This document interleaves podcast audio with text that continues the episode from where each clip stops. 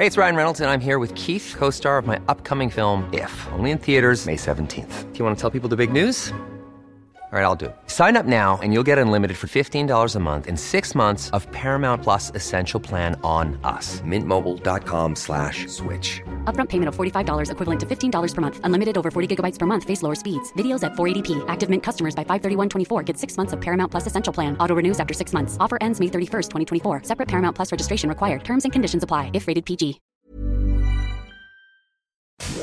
Inicia las noticias de la tarde con Jesús Martín Mendoza en Heraldo Radio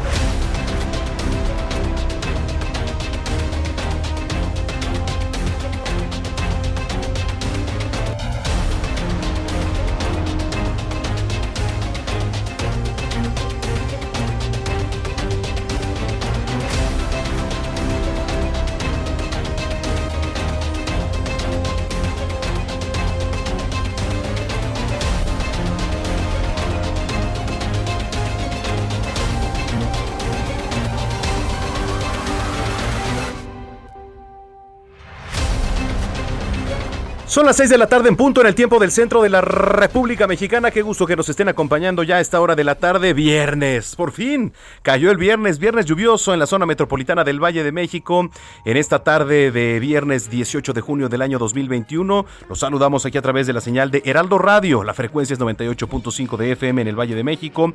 Y por supuesto que saludamos a todos los que nos sintonizan como todos los días a lo largo y ancho de esta bella República Mexicana. Y también desde Estados Unidos, en Beaumont, en Houston en Atlanta, a los que nos ven en, en Media TV, allá en Chicago, por supuesto, saludos a todos nuestros compatriotas eh, que residen allá en los Estados Unidos. Saludos eh, a nombre del titular de este espacio, Jesús Martín Mendoza, les doy la más cordial bienvenida. Yo soy Manuel Zamacona y vamos a estar acompañándolos con todo lo que tiene que ver en materia noticiosa, además de lo político eh, deportes, eh, efemérides. Hoy es viernes, vamos a relajar un poquito. Entonces, eh, de verdad que tenemos un gran programa. Qué gusto que nos estén acompañando. Pues sí, sí, efectivamente, desde muy temprano, que serían las 2 de la tarde, comenzó a llover. Está encapotado, sigue encapotado, sigue nublado y sigue lloviendo aquí en la Ciudad de México. ¿Cómo está sus lares? Allá en el sur, en Campeche, cómo está Oaxaca, por ejemplo, cómo anda Chiapas, para todos los que nos sintonizan por allá, y también en el norte, allá en Durango, en Tamaulipas, en Ciudad Juárez, también escríbanos en Monterrey, en Saltillo, todo, todo Coahuila ya nos escuchan y nos sintonizan. Bueno, eh, hoy 18 de junio, fíjese, cada día se celebra algo, ¿no? Curioso, a mí en lo personal me encanta el sushi. No sé ustedes si les gusta el sushi, pero hoy 18 de junio en particular se celebra el Día Internacional del Sushi, de manera extraoficial, ¿eh? ya que la fecha pues no, no está reconocida ni mucho menos por la ONU. Esta iniciativa de celebrar el Día Internacional del Sushi fue de Chris DeMay, administrador de una página de Facebook sobre sushi en el año 2009, que propuso, bueno, pues esta fecha y tuvo mucho éxito además a nivel mundial. Entonces, bueno, hoy en el Día del Sushi es además un plato de moda, ¿no? En la gastronomía internacional. Pero su origen es muy antiguo. Las primeras referencias datan del año 718 en China, pero aquella forma de prepararlo en la antigua China, que no, que, no Japón, eh, divergen mucho de las actuales preparaciones, pues hoy en día es uno de los platillos más comunes en Japón y está elaborado a base de arroz cocido, adobado con vinagre de arroz, azúcar, sal, se prepara en raciones pequeñas de tamaño de un bocado, usted conoce perfectamente sushi y según la forma que adopte la relación entre sus ingredientes, pues tiene un nombre diferente. Entonces, pues ahí está. Hoy 18 de junio se celebra el Día Internacional del Sushi, así que si tiene oportunidad y no sabe qué cenar, pues échese un sushi. Bueno, pues eh, eh, redes sociales y vías de comunicación en este espacio arroba samacona al aire. Arroba samacona al aire, aquí vamos a estar leyendo todos y cada uno de sus comentarios a lo largo de este espacio informativo. Y sin más, cuando son las 6 de la tarde ya con 3 minutos, vamos con lo más importante que se ha generado hasta el momento. La Autoridad Educativa Federal de la Ciudad de México anunció que se detectaron dos nuevos casos positivos de COVID-19 en escuelas particulares de las alcaldías Gustavo Amadero y Magdalena Contreras, con lo que aumentan a ocho desde el regreso presencial a las clases. El Consejo General del Instituto Nacional Electoral aprobó este viernes la campaña promocional para la consulta popular que se llevará a cabo el próximo primero de agosto, en la que se les va a preguntar a los ciudadanos si desean que los expresidentes de la República sean juzgados, la cual estará compuesta de 377.606 promocionales a nivel nacional que serán difundidos desde el 15 de julio y hasta el día de la propia consulta. Las dirigencias de los partidos de la Revolución Institucional y de la Revolución Democrática presentaron ante el Instituto Electoral y de Participación Ciudadana de Guerrero un recurso de impugnación a los resultados de la elección a gobernador del pasado 6 de junio, en la que se declaró ganadora a la candidata de Morena Evelyn Salgado Pineda. La Fiscalía General de Justicia de Nuevo León informó que continúa la búsqueda de tres integrantes de una familia de origen estadounidense, una mujer y dos menores, quienes desaparecieron el pasado 13 de junio mientras circulaban sobre una carretera en Monterrey, Nuevo Laredo a la altura del municipio Sabinas Hidalgo, con lo que ya suman 20 personas desaparecidas en dicha vialidad en lo que va del año. A partir de la próxima semana, la Ciudad de México va a permitir que los cines y teatros operen al 50% de su capacidad, debido a que será su tercera semana ya en semáforo verde de riesgo por COVID-19. Además, se van a permitir los eventos de entretenimiento en espacios cerrados con capacidad mayor a 1.500 personas con un aforo máximo del 25%. Vámonos a temas de deportivos. El presidente de la Federación Mexicana de Fútbol, John de Luisa, informó este viernes que la Comisión Disciplinaria de la FIFA impuso una multa de 60 mil francos suizos y sancionó a la selección mexicana, la cual deberá jugar sus próximos dos partidos oficiales como local a puerta cerrada. ¿Por qué cree?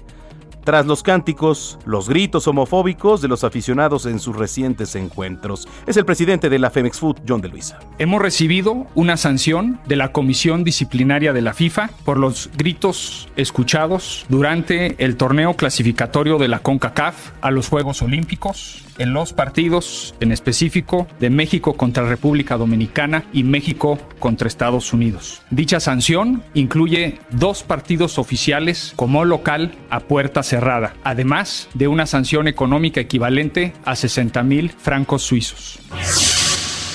Vámonos hasta Sinaloa, déjeme le platico que la tormenta tropical Dolores va a tocar tierra allá, en tierras sinaloenses el próximo domingo. Allá está nuestro compañero Carlos Valenzuela, Valenzuela, perdón, Carlos, adelante. ¿Qué tal? Muy buenas tardes. Como lo comentas, ante el posible impacto de la tormenta tropical Dolores al territorio sinaloense, en estos momentos está por iniciar la reunión de la instalación del, del Consejo Estatal de Protección Civil para darle seguimiento a la trayectoria de este fenómeno natural.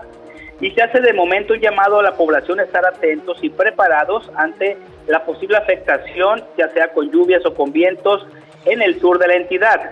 De acuerdo con el reporte más actual del Servicio Meteorológico Nacional, indica que en esos momentos este fenómeno natural se encuentra se encuentra frente a las costas de Michoacán de Guerrero y se van a desplazar por el territorio, por la costa del territorio mexicano y se tiene estimado que el domingo a las 13 horas toque tierra en el estado por el municipio de Escuinapa en Teacapán, en donde se esperan afectaciones desde Mazatlán hasta la zona centro de la entidad, por lo cual el llamado a que estén atentos a estos avisos que estará dando Protección Civil.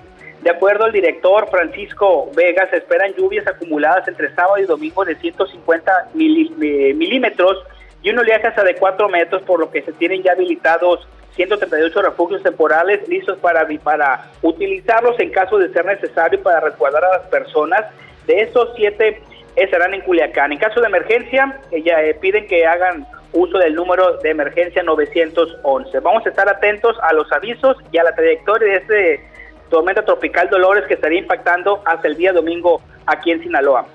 Pues vamos a estar pendientes al aviso de las autoridades, eh, sobre todo protección civil, que se cumplan estas medidas, sobre todo pues eh, por el bien de, de, las zonas colindantes, porque sin duda son fenómenos a los que hay que tenerles respeto, mi estimado Carlos efectivamente hay que llamados a estar atentos, no caer en pánicos y sobre todo no, no compartir noticias falsas, ¿no? que es lo que pone un, un ambiente más tenso en estos momentos. Importante lo que comentas, es importantísimo lo que nos platica Carlos Valenzuela. No haga caso a información falsa, únicamente abóquese a hacerle caso a páginas oficiales y medios de comunicación que sean eh, oficiales también. Gracias, Carlos.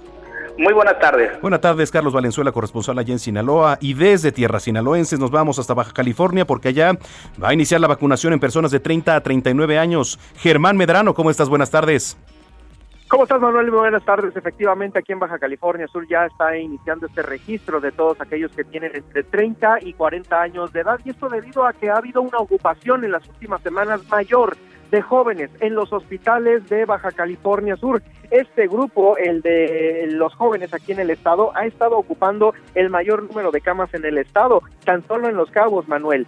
Van mil, 1.166 espacios, eh, bueno, más bien eh, activos en COVID-19. Hay casi las 30 camas disponibles ahorita porque la mayoría de las de las otras camas están ya ocupadas con gente que tiene eh, ahorita tanto respirador como cuidados eh, importantes para la salud y el mayor grupo ahorita está siendo el de los jóvenes solamente un 30% de adultos mayores eh, pues está ocupando las camas de hospital. En las últimas semanas se ha dado un repunte importante aquí en el estado y estamos, estaríamos cruzando ya para el día de mañana los 2.000 casos activos. Lamentablemente se han relajado mucho las medidas de bioseguridad, esto incluyendo los eventos de cierre de campaña de estos mítines políticos que hubo pues ya desde el 6 de antes del 6 de junio y pues bueno, esto ocasionó que hasta ahorita se estén presentando casos activos. Por lo, por lo pronto, la Secretaría de Bienestar aquí estará registrando ya este, este número de jóvenes que van a estar próximamente siendo vacunados en los macrocentros que están ubicados eh, principalmente en La Paz y Los Cabos. Serán los dos municipios en donde se aboque este, este operativo eh, en los próximos días. Muy bien, este, pues Germán, vamos a estar al pendiente y en comunicación contigo. Desde La Paz estaremos informando. Gracias, Manuel. Gracias. Allá en La Paz está Germán Medrano. Y comenzamos un recorrido en las calles de la Ciudad de México. Israel Lorenzana, ¿cómo estás? Muy buenas tardes. Manuel Zamacona, muchísimas gracias. Es un gusto saludarte esta tarde. Fíjate que tenemos información para nuestros amigos que son usuarios del sistema de transporte colectivo Metro, y es que personal de las instalaciones fijas del organismo coordina las maniobras para el retiro de agua de la zona de vías esto en la Interestación Martín Carrera Deportivo 18 de marzo. Estamos hablando de la línea 6 del Metro Manuel. Y es que hay agua acumulada que proviene del exterior, por lo que trabajadores de las instalaciones hidráulicas laboran en la zona para el retiro de la acumulación pluvial. En ese sentido, ahí es donde no tenemos servicio en cuatro estaciones. Me refiero a Lindavista, Deportivo 18 de marzo, la Villa Basílica y Martín Carrera no está dando servicio la línea 6 del metro. Hay que tomarlo en cuenta. Única y exclusivamente Manuel Zamacona está dando servicio provisional de Instituto del Petróleo a la terminal El Rosario en ambos sentidos. Hay que tomarlo en cuenta. Reitero, la, la línea 6 del metro está dando servicio en cuatro estaciones, Lindavista, Deportivo 18 de marzo, la Villa Basílica y Martín Carrera. Por último, Manuel, fíjate que también tenemos cerrada la circulación a través de la avenida Cuitlagua, que el eje 3 Norte, a partir de la glorieta de Camarones y con dirección hacia Ceilán, y es que se vino abajo un árbol de aproximadamente 30 metros de altura, lo que por supuesto generó el cierre a la circulación, están trabajando los bomberos, protección civil, elementos de la Secretaría de Seguridad Ciudadana han llevado a cabo cortes viales, y por supuesto hay que pedirles a nuestros amigos que utilicen Ceilán, esto con dirección hacia la calzada Vallejo, esto va a durar aproximadamente dos horas, Manuel, en lo que terminan de seccionar este árbol, por supuesto para que puedan transitar los automóviles. No hubo personas lesionadas, te reitero, Cuitláhuac, entre la glorieta de Camarones y la avenida Ceilán. Manuel Zamacona, a manejar con mucho cuidado, está lloviendo en gran parte de la capital, el pavimento está mojado y por supuesto es una mezcla peligrosa para los automovilistas. Es la información que te tengo. Estamos pendientes, no le metas mucho a la moto, por favor, Israel Lorenzana, regresamos lo Necesario, Lo necesario, nada más, ¿eh? Regresamos contigo más tarde, Israel Lorenzana. En otro punto está Javier Ruiz, ¿dónde andas, Javier? Muy buenas tardes. Hola Manuel, ¿qué tal? Te saludo con gusto, excelente tarde. Nos encontramos recorriendo la zona centro de la Ciudad de México, en específico parte del Paseo de la Reforma, donde la circulación es bastante complicada, prácticamente a vuelta de rueda, se desplaza del circuito interior y en dirección hacia la zona de la columna del Ángel de la Independencia, bien para continuar a la Avenida de los Insurgentes. El circuito hace un momento se registró un choque pues laminado, sin embargo esto provocó que el avance pues sea aún más complicado para quien transita de la zona de Reforma de la Avenida Revolución y esto en dirección hacia el perímetro de la Avenida Marina Nacional. El sentido opuesto desde la avenida Tianx, la circulación pues prácticamente ya se encuentra detenida a vuelta de rueda, hay que manejar con bastante precaución, aunque no tenemos pues encalcamientos de consideración, pues sí ya tenemos bastante mojado el pavimento, esto provoca pues en ocasiones accidentes, principalmente en ciclistas y motociclistas, así que tomarlo en cuenta, y finalmente la avenida Sevilla, pues ya con avance complicado también, desde el circuito interior para cruzar el paseo de la reforma y más adelante también llegando aquí en un tronque con la avenida Chapultepec. De momento, Amazonas, el reporte que tenemos. Perfecto, Javier, estamos pendientes, nos escuchamos más tarde. Gracias, estamos atentos, buenas tardes. Muy buena tarde.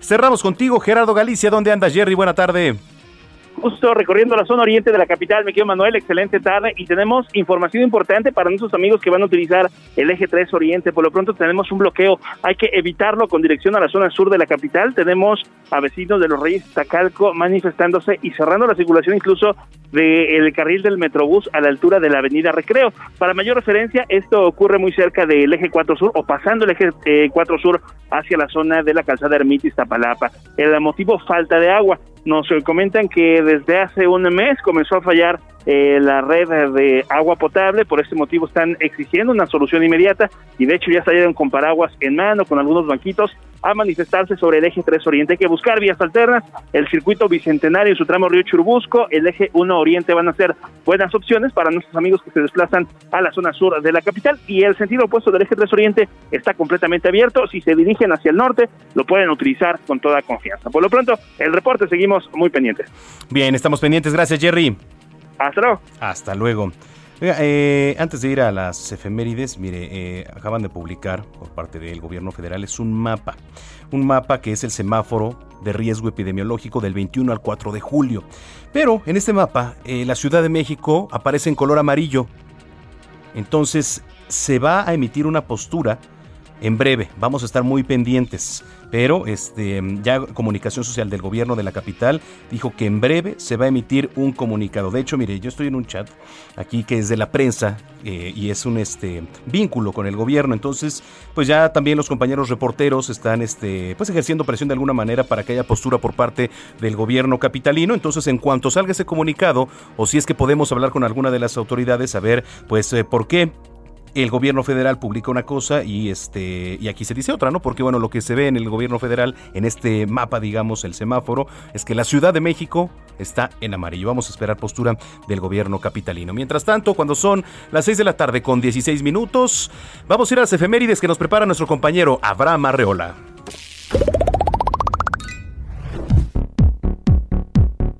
Amigos, esto es un día como hoy en la historia 18 de junio. 1858. En Inglaterra, Charles Darwin recibe un mensaje de Alfred Russell Wallace en donde se incluye las mismas teorías de la evolución. Esto anima a Darwin a publicar su teoría. 1928. Amelia Earhart se convierte en la primera mujer que cruza el Océano Atlántico. La historia oficial dice que ella solo fue la pasajera y que la acompañaron realmente Wilmer Stutz, quien fue el piloto, y Lou Gordon, quien fue el mecánico. Pero tristemente la historia muchas veces restó el mérito a la mujer, así que por eso mismo la recordamos. Tal vez vivió aventuras que tristemente se han perdido. Además, hoy es el día de la gastronomía sostenible. amigos, esto fue un día como hoy en la historia. Muchas gracias. Gracias. Hey Jude, don't make it bad. Take a sad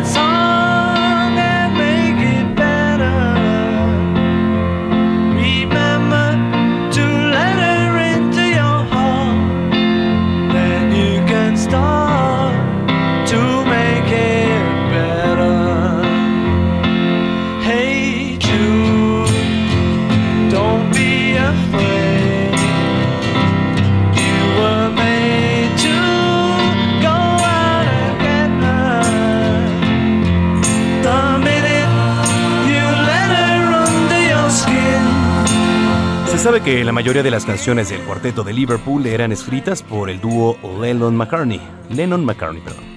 Pero Hey Jude es completamente de la autoría de Paul McCartney, quien hoy Hoy, 18 de junio, cumple 78 años de edad. La inspiración de esta canción nació en 1968 después de que John Lennon y su primera esposa Cynthia se divorciaran. Paul McCartney, quien tenía una estrecha relación con el matrimonio, notó que el primogénito de John Lennon, Julián, pasaba por un momento difícil tras la separación de sus padres. En una entrevista para la revista Rolling Stones, Paul McCartney mencionó que la canción era un mensaje de esperanza para el pequeño Julián. Vamos, hombre, tus padres se divorciaron. Sé que no estás contento, pero estarás bien, dijo en esta entrevista. También mencionó que decidió nombrar la canción Hey Jude en lugar de Hey Jules, que sonaba mejor. Además, contó que el tema nació cuando él se encontraba en su coche camino a ver a Cynthia y a Julián. Feliz cumpleaños, Paul McCartney.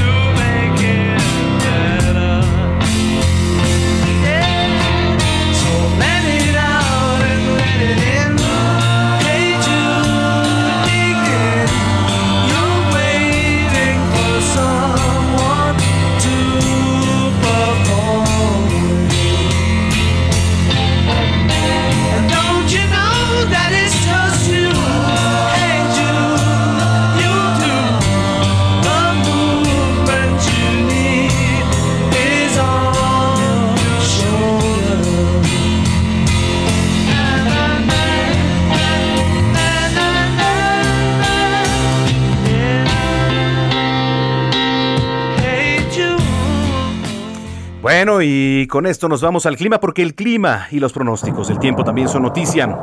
En el pronóstico del tiempo para este viernes, bueno, se espera que las amplias bandas nubosas del potencial ciclón tropical 3, localizado en el Golfo de México y con desplazamiento hacia el norte, un canal de baja presión en la península de Yucatán, la aproximación de una onda tropical que es la número 4 y la depresión tropical 4E al sur de las costas de Guerrero, afecten al territorio mexicano. Se pronostican lluvias puntuales extraordinarias en los estados de Guerrero, puntuales torrenciales en Michoacán y Oaxaca, intensas en estados como Jalisco, Colima, Puebla y Veracruz. Estas lluvias podrán generar un aumento en los niveles de ríos y arroyos, desbordamientos, deslaves e inundaciones en zonas bajas del terreno. También se pronostica oleaje elevado y rachas fuertes de viento de 70 hasta 90 kilómetros por hora en Oaxaca, Guerrero y Michoacán. Finalmente va a prevalecer un ambiente extremadamente caluroso en zonas del noroeste de México con temperaturas superiores a los 45 grados, en zonas de Baja California y Sonora con quien ya nos contactábamos allá hasta Baja California y también en Sinaloa. Así que el llamado es para que estén atentos a los comunicados de protección civil, a lo que emitan y digan, recomienden las autoridades para que usted esté a salvo de estos fenómenos naturales que, bueno, pues es temporada de lluvias, evidentemente tiene que llover, ¿no? Hay gente que dice, oye, se atrasó la temporada de lluvias, se adelantó. Pues mire, por lo general son estos días, entonces ya lo hemos visto, aquí en la capital llueve en estos momentos con más intensidad en unas zonas que en otras. Pero si sale, hágalo eh, pues con su chamarra, algún impermeable, paraguas y maneje con precaución.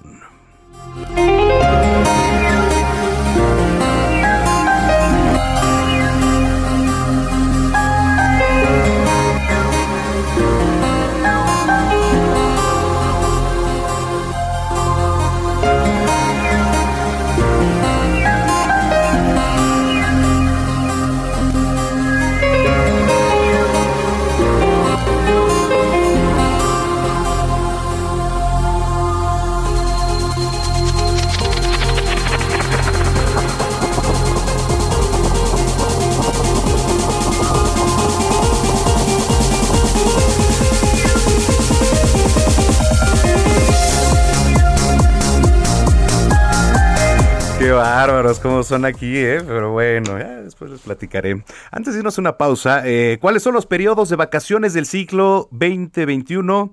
Eh, no, Sí, 2021 y 2022, que es 2021 y 2022.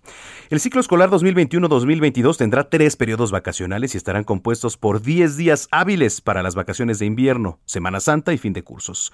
Número 1. Vacaciones de invierno se van a realizar del 20 al 31 de diciembre de 2021.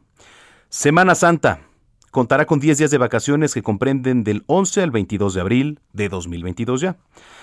Vacaciones de verano le corresponden por lo menos 20 días que iniciarán el 29 de julio de 2022. De este modo, el próximo ciclo escolar, la SEP será más largo de lo habitual. ¿eh? Va a iniciar con un periodo de valoración diagnóstica y posteriormente y hasta la primera evaluación del ciclo escolar 21-22 se realizará un periodo extraordinario de recuperación con el objetivo de abatir rezagos e insuficiencias en el aprendizaje correspondiente al grado anterior. Si usted quiere más información sobre esto, puede visitar www.heraldodemexico.com.mx. Ahí viene la mejor información, por supuesto. Y más adelante les voy a platicar por qué hay sorpresas aquí en Heraldo Radio que tienen que ver con Vox. Adelante, más adelante les platico. Soy Manuel Zamacona, arroba Zamacona al aire, arroba Zamacona al aire. Escríbanos. Usted está en las noticias de la tarde aquí en Heraldo Radio. Pausa, regresamos.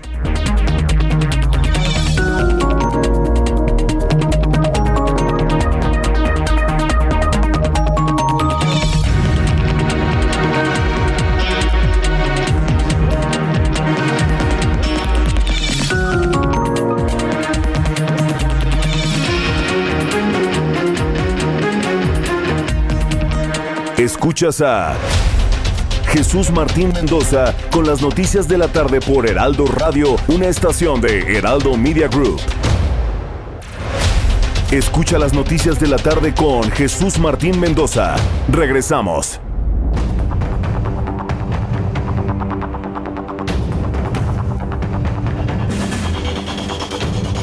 Son las 6 de la tarde con 30 minutos, las 6 de la tarde con 30 minutos en el tiempo del centro de la República Mexicana. Gracias por continuar con nosotros aquí en las noticias de la tarde, Heraldo Radio. Eh, bueno, a ver, hay bastante, bastante información. Eh, está duro lo que tiene que ver ahí con, con el plan Marina Regional en cuanto a protección. ¿Por qué? Porque la Secretaría de Marina, Armada de México, informó que la sexta región naval activó el Plan Marina Regional en su fase de prevención con motivo del desplazamiento de la tormenta tropical Dolores, eh, ya que se espera que mañana se localiza 74 kilómetros al oeste de Puerto Manzanillo. Ya en un comunicado de prensa, la Marina informó que el personal adscrito a la sexta región naval, en coordinación con la Unidad Municipal de Protección Civil, llevan a cabo recorridos terrestres en áreas urbanas y costeras. La Marina puso a disposición de la ciudadanía el número telefónico 314 33 205 68 314 33 205 68 para reportar cualquier emergencia, apoyo que se lleve a, que se lleve a cabo con el objetivo de salvaguardar la vida humana. Y finalmente el gobernador del estado, José Ignacio Peralta, informó que pidió a la Unidad Estatal de Protección Civil mantenga informada a la ciudadanía. Así que pues vamos a estar muy muy pendientes de todo esto. Las 6 de la tarde con 31 minutos. ¿Recuerda hace unos días las declaraciones del presidente Andrés Manuel López Obrador? Eh, sobre todo con lo que tiene que ver con la clase media. ¿no? Parece que tenía ahí un cierto rencor, eh, una, una, cierta mira con el ceño fruncido hacia la, población que integra la clase media, sobre todo en la Ciudad de México. ¿eh? Bueno, eh, nos da mucho gusto platicar con el doctor Luis Miguel Martínez, él es presidente del Instituto Nacional de Administración Pública. Doctor, gusto saludarlo, muy buenas tardes. Muy buenas tardes, Manuel, el gusto es mío. Gracias. ¿Qué lectura le da, qué, eh, qué, lectura le damos a las declaraciones del presidente López Obrador sobre lo que tiene que ver con la clase media hace unos días? Pues mire, yo creo que es un discurso mal estructurado y mal aconsejado. Si la clase media no puede ser buena cuando te da el triunfo y mala cuando no te lo da. Yo creo que la clase media es fundamental en toda sociedad, desde la antigüedad, desde el desde el modo de producción de, los reinos no podía existir la, la aristocracia y la, y la clase pobre. Siempre la clase media y más en México fue un producto de la Revolución Mexicana. Y esto, bueno, nos, nos significa que es una clase sí ilustrada y estudiada que, tiene que ver con, con, el progreso y el desarrollo del país. No, no puede haber nomás ricos y pobres, ¿no? Inclusive contestaron en muchas formas que la clase media no sabe ni quién es media y que pretende ser media. Es, no es un problema econométrico, es un problema de antropología social, ¿no? Es decir, eh, quién se, se siente y cómo ha permeado un sistema la riqueza y el desarrollo de un país. Echarle la culpa a la clase media, yo creo que se equivocaron en el sentido de que la sociología nos indica que cuando alguien está convencido de un producto electoral, aunque usted lo vaya y lo busque, no lo va a obtener.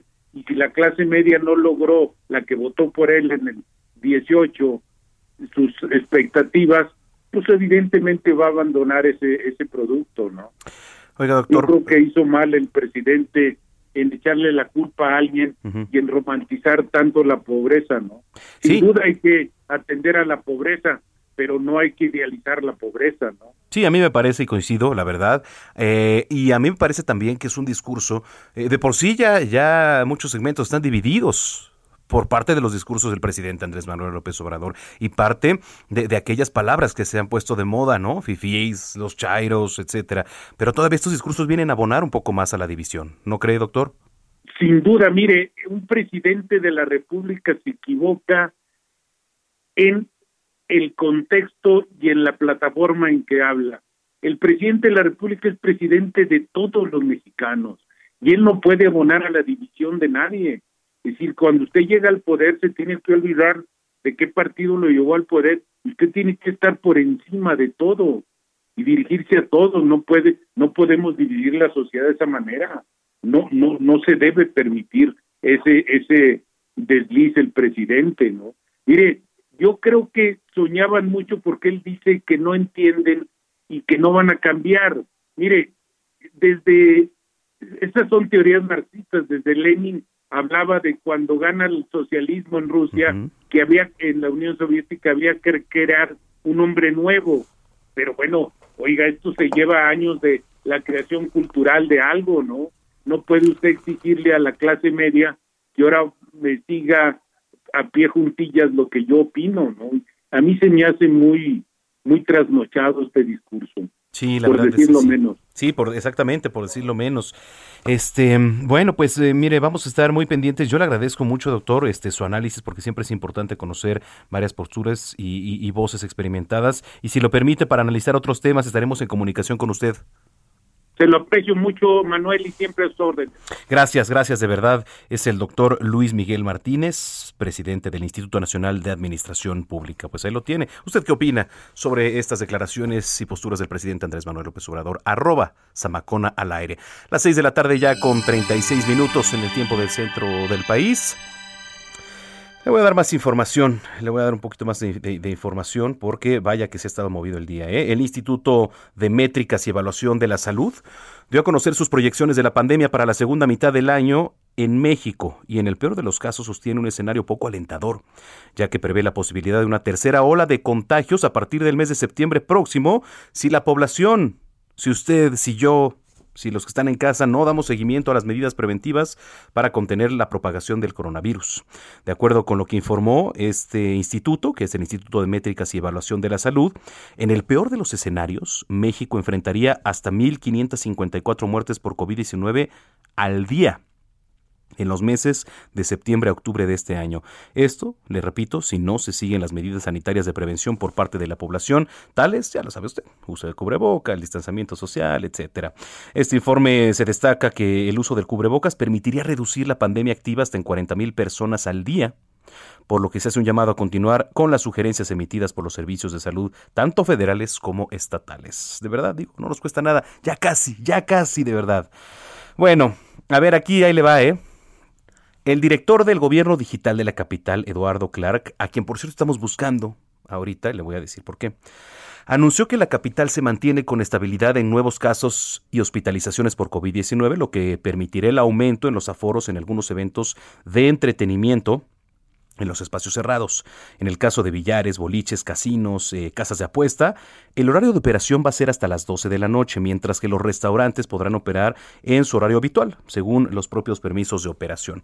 Bueno, pero pese a ello, Eduardo Clark llamó a los capitalinos a no relajar las medidas sanitarias, luego de que al último corte hay 642 hospitalizados a causa de COVID, lo que representa un incremento de 27 personas en comparación con el viernes pasado. Mientras que el promedio diario de hospitalizaciones es de 57 pacientes, mientras que se detectan 325 positivos por día.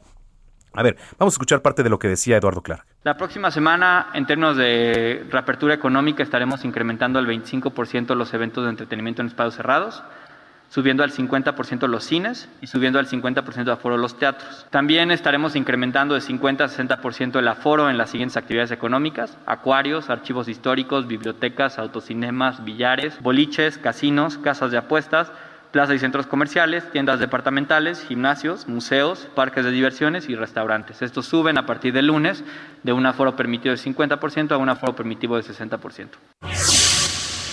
Bueno, mire, ¿por qué lo estamos buscando? Porque en este reporte, en este comunicado técnico que se da diario, que se da todos los días, hoy viernes 18 de junio en punto de las 17 horas, las 5 de la tarde, se dio este informe epidémico diario, ¿no? Eh, el, el componente técnico de COVID-19 que emite el gobierno federal. Pues en este hay un semáforo de riesgo epidémico que va del 21 de junio al 4 de julio. ¿Y qué cree? La Ciudad de México no aparece en verde, aparece en color amarillo. Entonces, pues ya sabrá, de repente nosotros, los compañeros reporteros de la prensa, pues empezamos a preguntar, bueno, ¿y por qué la Ciudad de México está en amarillo? ¿Será el anuncio de algo? Algo que no nos hayamos enterado. Entonces, por eso estamos buscando a las autoridades. De hecho, ya eh, en los chats, la propia gente de comunicación social del gobierno de la Ciudad de México ha anunciado que en breve se va a dar una postura y un comunicado oficial. Así que vamos a estar muy, muy pendientes de este comunicado. ¿eh? Este, mm, sí, mire, 19 entidades federativas estarán en verde del semáforo de riesgo epidémico, vigente del 21 de junio al 4 de julio, ocho entidades en amarillo, cinco en naranja y ninguno, afortunadamente, ninguno en rojo. Eh, um, y ya detallado viene, ¿eh? detallado viene los que están en verde, por ejemplo, y no aparece la Ciudad de México. Eso sí se lo digo. ¿Qué dirá el gobierno en unos minutos? Vamos a estar pendientes, ¿eh? así que lo invitamos a que no se mueva aquí de las noticias de la tarde. Cuando son las 6 de la tarde, con 40 minutos, vamos con más información que tienen que ver con las vacunas. El director de Gobierno Digital de la capital, Eduardo Clark, informó que la próxima semana va a comenzar el proceso de la vacunación de la primera dosis a personas de 40 a 49 años en las alcaldías Iztacalco, Azcapotzalco y Cuauhtémoc, mientras que en Xochimilco y Tláhuac iniciará la aplicación de la segunda dosis para personas de 50 a 59 años. Mire, poquito a poco ahí la llevamos, ¿eh? poquito a poco, porque el valento, la verdad, pero pues algo es algo. Durante su intervención en la conferencia de este viernes, la titular de la Secretaría de Salud, Oliva López Arellano, señaló que los hospitalizados por COVID-19 son personas que no se han vacunado todavía y resaltó una importante disminución de casos en personas de 60 años y más.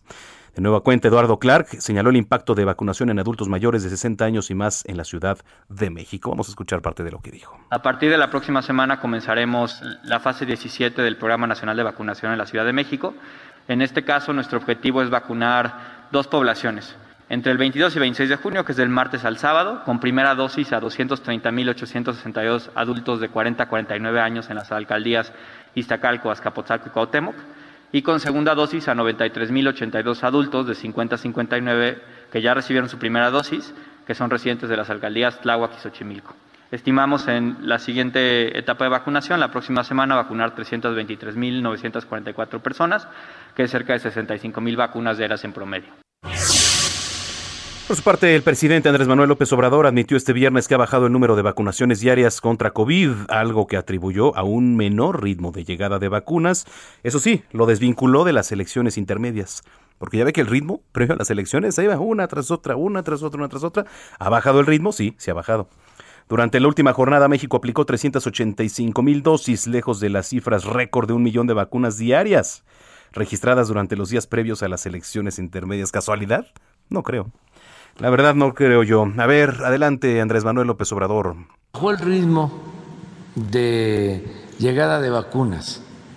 Este, hay disponibilidad, pero eh, también eh, podemos probar que han llegado menos vacunas. Eso nos ha bajado eh, el número de personas vacunadas. Está alto, pero sí bajó. De mala fe eh, mencionó ayer de que como ya habían pasado las elecciones ya no estábamos vacunando. Así, a la ligera. Eh, porque son muy buenos para la calumnia. No es eso. Sí bajó el número de vacunados, pero es porque no hemos tenido eh, disponibilidad suficiente de, vacunas. Ya se va a ir eh, resolviendo. Bueno, pues ahí tiene las palabras del presidente Andrés Manuel López Obrador. Lo que sí es cierto es que el ritmo de las vacunas antes de las elecciones, yo no sé a qué se deba, ni quiero especular, usted eh, saque sus conclusiones, era rapidísimo, ¿eh? Ahí va alcaldía uno, otro, pasó y pum, como que se tomaron un receso, ¿no? Digo yo. En fin, las 6 de la tarde con 44 minutos vamos a cambiar de tema que tiene que ver con la línea 12. ¿Y qué tiene que ver en esto? InfoCDMX, que bueno, Usted sabe que es eh, un órgano, que es el Instituto de Transparencia, de Acceso a la Información Pública, Protección de Datos Personales, Rendición de Cuentas de la Ciudad de México, InfoCDMX. En la línea telefónica, el comisionado presidente del InfoCDMX, Julio César Bonilla. Julio César, como siempre, gracias por tomarnos la comunicación. Muy buenas tardes. Gracias a ti, querido Manuel. Muy buena tarde a ti a tomar el auditorio. Gracias por esta oportunidad. Al contrario, eh, quisimos tocar base contigo, eh, Julio César, por lo siguiente. Eh, sabemos que, bueno, en últimos días ha habido, pues por ahí, bastante movimiento en cuanto al acceso a la información, pero sobre todo un tema interesante que tiene que ver con la línea 12. Sí, en efecto, en la Ciudad de México hoy la transparencia ha permeado a todos los niveles de gobierno y naturalmente ha procesado y facilitado diversas acciones pero particularmente con el tema de la línea 12 del sistema de transporte colectivo Metro, de 2007 al 15 de junio de 2021 se han recibido 7.176 solicitudes de información pública referentes al sistema de transporte colectivo Metro. Pero a partir del 3 de mayo de este lamentable suceso a la fecha, se han recibido 513 solicitudes de acceso a la información pública con relación a la línea 12 del Metro, de las cuales 61 se encuentran atendidas y 452 en proceso mismas que han representado naturalmente eh, mucho trabajo para los diversos retos obligados vinculados con esta materia y que involucra justamente una serie de parámetros que la ciudadanía está requiriendo para habilitar información con máxima publicidad. Eso es importante. Eh, ¿Quiénes son los que buscan generalmente esta información? ¿Académicos? Eh, ¿Quién? El, nicho ya se ha abierto aún más. son periodistas, investigadores, pero hoy naturalmente incluso eh, trabajadoras, eh, trabajadores y trabajadoras domésticas, eh, hombres y mujeres participan de igual manera en las solicitudes de acceso a la información pública, estudiantes. Hay una diversidad impresionante de ciudadanos activos vinculados con la transparencia que manda un mensaje muy claro sobre el valor que hoy ocupa en cualquier democracia, querido Manuel. Sí, eso es importante. Eh, ¿Consideras, Julio César, que poco a poco la ciudadanía se ha interesado más en recabar esa información, en inmiscuirse, en estar al pendiente de los datos de la transparencia? Sí, naturalmente. A partir de las últimas reformas, particularmente la 2014 a 2015 en materia de transparencia y combate a la corrupción, ha habido un mayor número de solicitudes de acceso a la información pública en la capital y en el, en el país entero. Hoy no podemos entender a nuestra democracia moderna sin justamente la transparencia. Y la transparencia es, como lo hemos platicado en otras ocasiones, un triunfo de la, de la, de la democracia, un valor de la república que ha ido penetrando con mayor intensidad en el cambio de paradigma. Es un hecho irreversible. La cultura del secretismo debe terminar, la de la falta de rendición de cuentas y naturalmente la de la corrupción. En pleno siglo XXI, querido Manuel, nadie puede escapar a la transparencia. Sí, sí, sí. Y ya finalmente, para cerrar este tema sobre la línea 12, ¿cree que en próximos días continúe estas consultas ahí en InfoCDMX con lo que tiene que ver? Continuarán y eso me da la oportunidad de decirte que estamos eh, atentos. Somos un instituto de puertas abiertas, transversal en el que escuchamos a todas las voces de la capital para que justamente se coloquen los temas de debate público con mayor intensidad y con información que sea útil, veraz, eh, completa y debidamente ordenada y que facilite naturalmente cualquier proceso como este para la apertura y la máxima publicidad. Por supuesto. Redes sociales, ¿dónde puede ingresar la gente a consultar, a, a tener acceso a esta transparencia?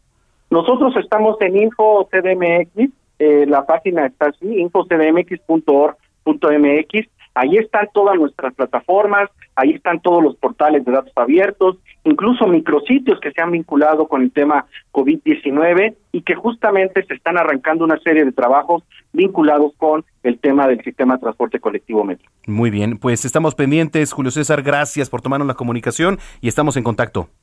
Estimado Manuel, muchísimas gracias a ti, un abrazo fuerte y un saludo a tu amable auditorio. Igualmente, igualmente es Julio César Bonilla, comisionado presidente del Instituto de Transparencia, Acceso a la Información Pública, Protección de Datos Personales y Rendición de Cuentas de la Ciudad de México, Info CDMX. Son las 6 de la tarde con 48 minutos.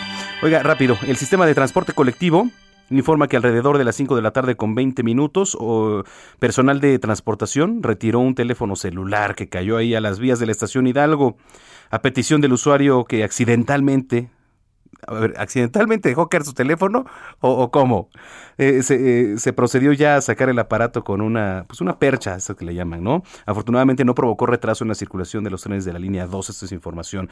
Pero le voy a decir porque es importante, porque si, el, si se retrasa más, por ejemplo, el convoy que viene, pues debe parar en automático.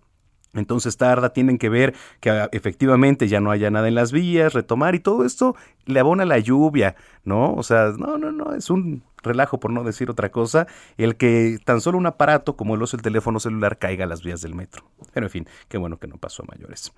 Eh, bien, vámonos, vámonos con más información. Eh, le platico cuando son las 18.49.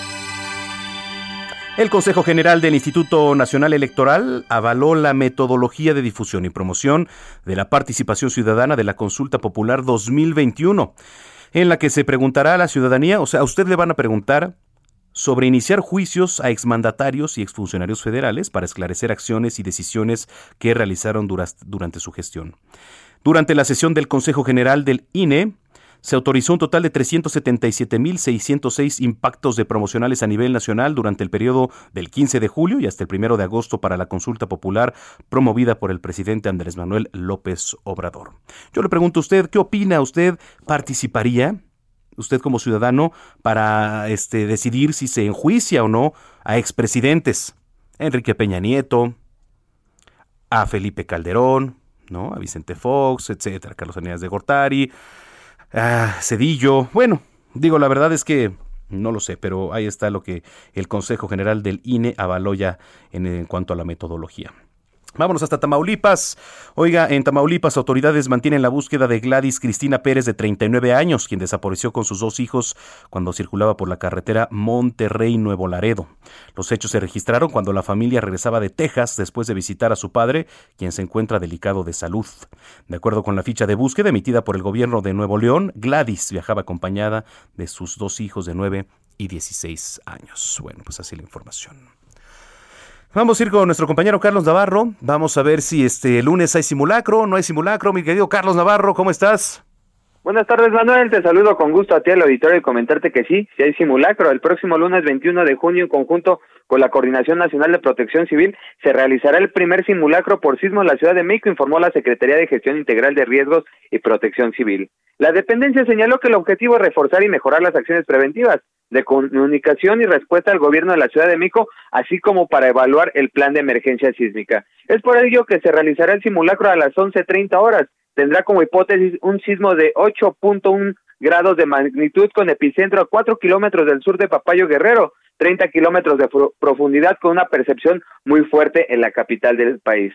A las 11.30 horas, el Centro de Instrumentación y Registro Sísmico activará la alerta sísmica a través de los 12.825 altavoces del C5, así como las televisoras y radiodifusoras que cuentan con el servicio, además de los edificios públicos y privados que tienen instalados los receptores. Después de que se active la alarma, iniciará la evacuación de los inmuebles. Y bueno, y es que estamos en medio de la emergencia sanitaria por COVID-19, la dependencia exhortó a la población a adoptar las medidas preventivas necesarias, que es el uso de cubrebocas y caretas, mantener una distancia mínima de 1.5 metros con otras personas y al regresar a viviendas o oficinas desinfectar manos con gel antibacterial o a través del correcto lavado de manos con agua y jabón. Y es que hasta el 18 de junio, Manuel, se han registrado 12.593 inmuebles de las 16 alcaldías con un total de un millón ciento cuarenta y un mil participantes estimados. Así es que el próximo lunes pongas alerta, a las once treinta horas se lleva a cabo el simulacro en la Ciudad de México. Manuel, la información que te tengo. Importantísimo estar pendientes eh, de los postes están muy cerca ahí de, de donde vive. Eh, entonces, once treinta de la mañana. Es correcto, a las once treinta horas van a sonar las, las alarmas a través de los más de doce mil altavoces en radiodifusoras, televisoras y también en los eh, inmuebles que tengan este sistema para alertar sobre el simulacro en este caso. Correcto, vamos a estar pendientes. Oye, Carlos, aprovechando, no se ha dicho nada porque ya hace rato ponemos en contexto que eh, el gobierno federal eh, pues saca este, este mapa o este semáforo de riesgo epidémico en donde la Ciudad de México aparece en amarillo. ¿No? Aparece en amarillo, digo, deberíamos de estar en color verde, pero bueno, ya dijo el gobierno capitalino que va a emitir postura ya en unos minutos, seguramente será comunicado porque no se ha llamado ni a conferencia ni mucho menos, ¿no?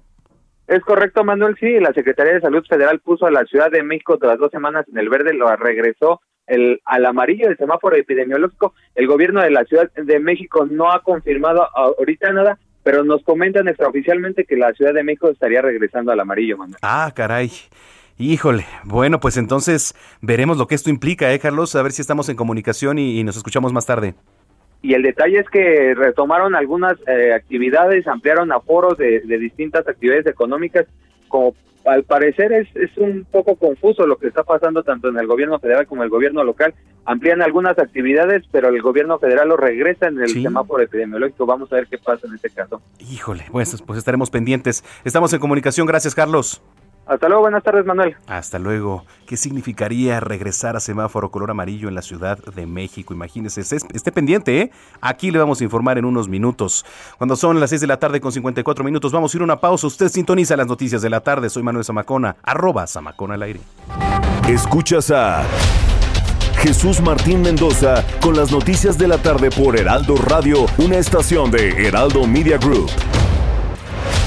Escucha las noticias de la tarde con Jesús Martín Mendoza. Regresamos.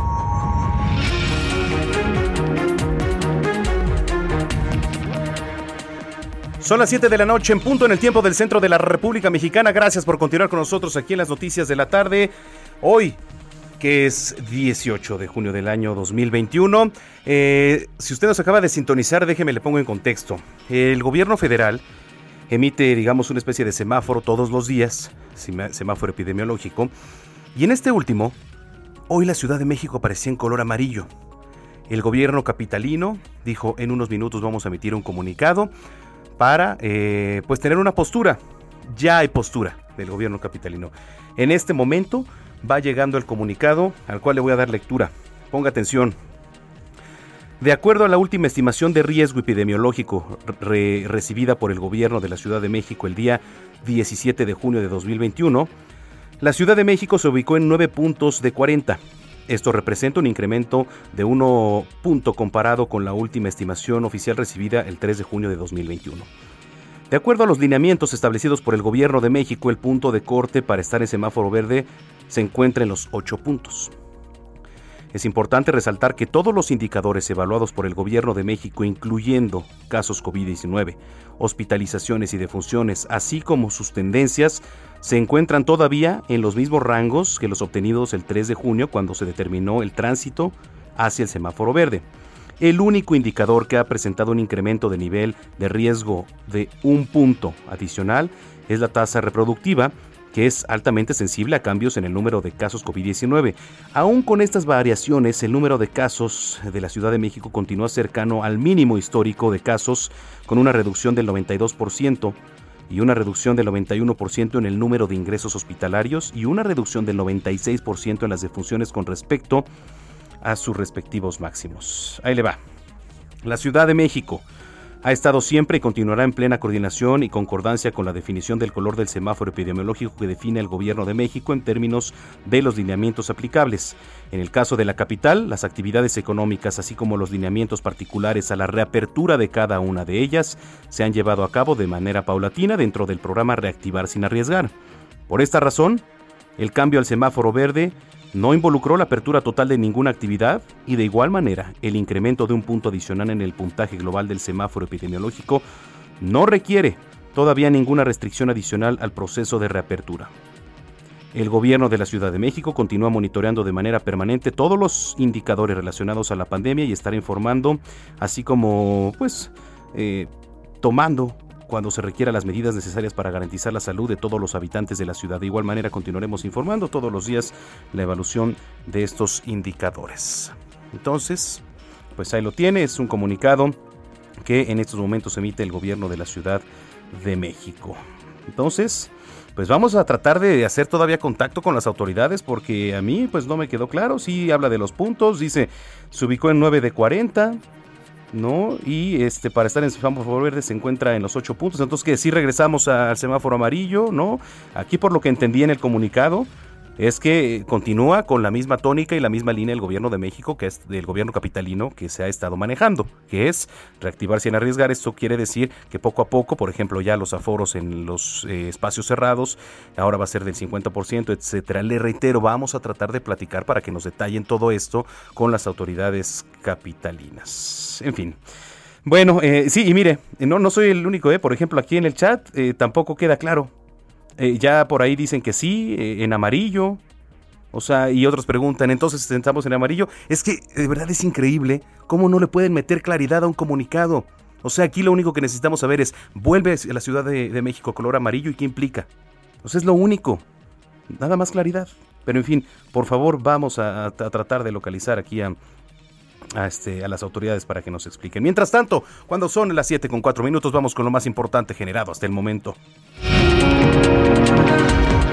El comisionado presidente del Instituto de Transparencia de la Ciudad de México, Julio César Bonilla, habló para estos micrófonos sobre las solicitudes realizadas por la ciudadanía para obtener información del sistema de transporte colectivo Metro, en particular de la línea 12, las cuales han incrementado desde el pasado 3 de mayo, fecha del desplome del tramo de Sonco Olivos de la línea 12, a las cuales dijo seguirán en incremento particularmente con el tema de la línea 12, el sistema de transporte colectivo Metro. De 2007 al 15 de junio de 2021 se han recibido 7.176 solicitudes de información pública referentes al sistema de transporte colectivo Metro. Pero a partir del 3 de mayo de este lamentable suceso a la fecha, se han recibido 513 solicitudes de acceso a la información pública con relación a la línea 12 del Metro, de las cuales 61 se encuentran atendidas y 452 en proceso, mismas que han representado naturalmente eh, mucho trabajo para los diversos retos obligados vinculados con esta materia y que involucra justamente una serie de parámetros que la ciudadanía está requiriendo para habilitar información con máxima publicidad.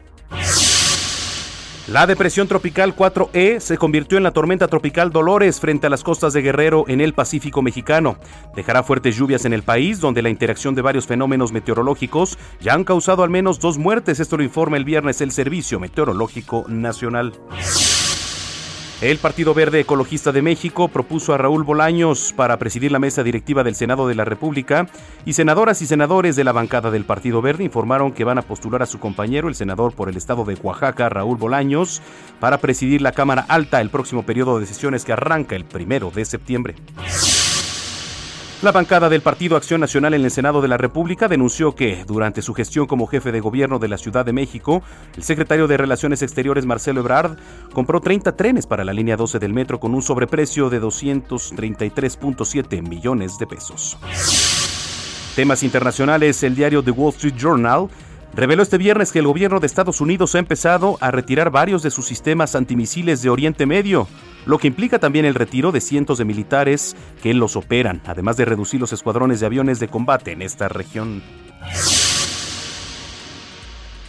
Vamos a dar un recorrido por las calles de la capital. Iniciamos contigo, Israel Lorenzana, adelante. Manuel Zamacona, muchísimas gracias, un gusto saludarte. Pues ahora tenemos información para nuestros amigos que se desplazan a través de la avenida de los insurgentes. Ya hemos hecho un recorrido prácticamente desde la zona de viaducto y con dirección hacia Churubusco. Hay que manejar con mucho cuidado, continúa lloviendo en toda esta zona, Manuel. Es una llovida intermitente y además, bueno, pues está mojada la cinta asfáltica y por supuesto es una mezcla peligrosa para los automovilistas que van con dirección hacia la zona de Ciudad Universitaria. Asentamientos habituales de la hora en los cruces marcados con semáforo, nada para pensar en alternativas. Si requieren de alguna, por supuesto, Avenida Revolución puede ser una buena opción esta tarde lluviosa de viernes. El sentido opuesto, la circulación sin ningún problema para nuestros amigos que van con dirección hacia el perímetro de viaducto o más allá hacia la glorieta de los insurgentes. Manuel Zamacona, la información que te tengo. Gracias, Israel Lorenzana. Hasta luego. Hasta luego. Adelante, Javier Ruiz. Hola Manuel, ¿qué tal? Te saludo con gusto nuevamente. Tenemos información ahora de la Avenida de los Insurgentes, donde pues ya se encuentra cerrada, justamente llegando a la Avenida Álvaro Obregón. En esta zona pues han reunido pues algunos motociclistas y también algunos eh, ciclistas, ellos que realizan pues esta manifestación típica cada fin de semana para exigir justicia por todos los ciclistas pues, asesinados después de ser atropellados, a decir de ellos. Y en estos momentos pues ya han cerrado pues parte de la zona de insurgentes desde la zona de Monterrey y en dirección hacia la avenida del viaducto hacia el eje 3 sur, así que hay que evitar este punto, las alternativas por supuesto, utilizar el eje poniente, la avenida Cuauhtémoc, la avenida Monterrey, la avenida Medellín principalmente pues para quien desea salir de los límites de la colonia Roma. La avenida Chapultepec para esta hora en la circulación es complicada desde la estación del metro Sevilla y esta dirección hacia la colonia de los doctores. De momento, Manuel, el reporte que tenemos. Gracias, estamos pendientes, Javier. Estamos atentos, hasta luego. Muy buenas tardes. En otro punto, Gerardo Galicia, ¿y dónde anda Jerry? Zona suroriente de la capital, mi querido Manuel, y tenemos buenas noticias. Los vecinos de Los Reyes y Tacalco que bloqueaban la circulación del eje 3 Oriente ya se retiraron, toda vez que comenzaron a llegar pipas de agua potable a esta zona afectada que no tiene agua potable desde hace cerca de tres semanas y la buena noticia es que se retiran los vecinos. Sin embargo, el eje 3 Oriente quedó muy afectado, el avance que van a encontrar todavía es bastante difícil si dejan atrás el viaducto con dirección a la zona sur de la capital y hace algunos momentos recorrimos el circuito bicentenario tramo Río Churubusco. De momento el avance es bastante rápido. Del eje 3 Oriente hacia la zona de Tlalpan, las dificultades están en el sentido opuesto. Es difícil superar Tlalpan y también hay problemas para transitar ya llegando a la calzada de la Viga. Y sigue lloviendo en esta zona, hay que manejar con mucha precaución. Por lo pronto el reporte, seguimos muy pendientes. A manejar con precaución. Muchas gracias, Gerardo Galicia.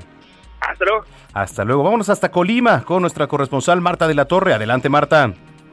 Hola, ¿qué tal Manuel? Efectivamente, pues en Colima ya se encuentran los tres niveles de gobierno completamente listos y preparados por la tormenta tropical Dolores, que eh, pues ya se aproxima a la entidad y se espera que el día de mañana estaría eh, pues eh, ya tocando tierra aquí por el estado de Colima, precisamente alrededor de las 19 horas. Sin embargo, desde muy temprano, de acuerdo con el reporte que dio la Comisión Nacional del Agua en una rueda de prensa emitida hace alrededor de media hora, informó que las lluvias se esperarían desde mañana por la mañana y se van a prolongar incluso hasta el día martes, siendo el sábado y el domingo los días en los que estarían registrándose inclusive algunas tormentas.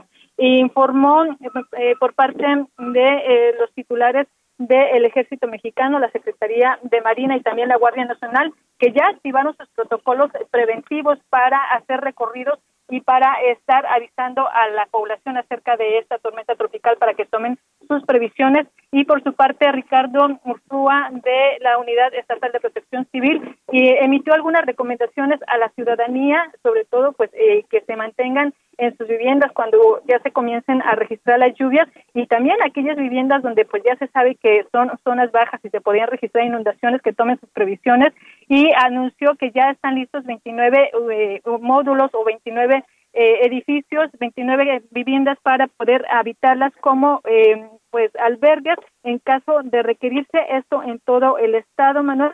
Y bueno, pues ya se mantienen preparados precisamente por la llegada de la tormenta tropical Dolores.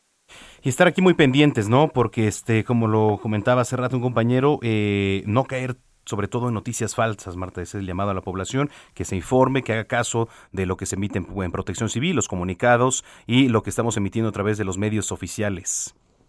Efectivamente, Manuel, fue una de las recomendaciones que hizo sobre todo el gobierno del Estado, no hacer caso de rumores y sí mantenerse bien informado. Bueno, pues vamos a estar muy pendientes. Gracias, Marta de la Torre. Gracias, buenas tardes. Muy buenas tardes, Marta de la Torre, corresponsal allá en Colima. Las finanzas están en la voz de Héctor Vieira.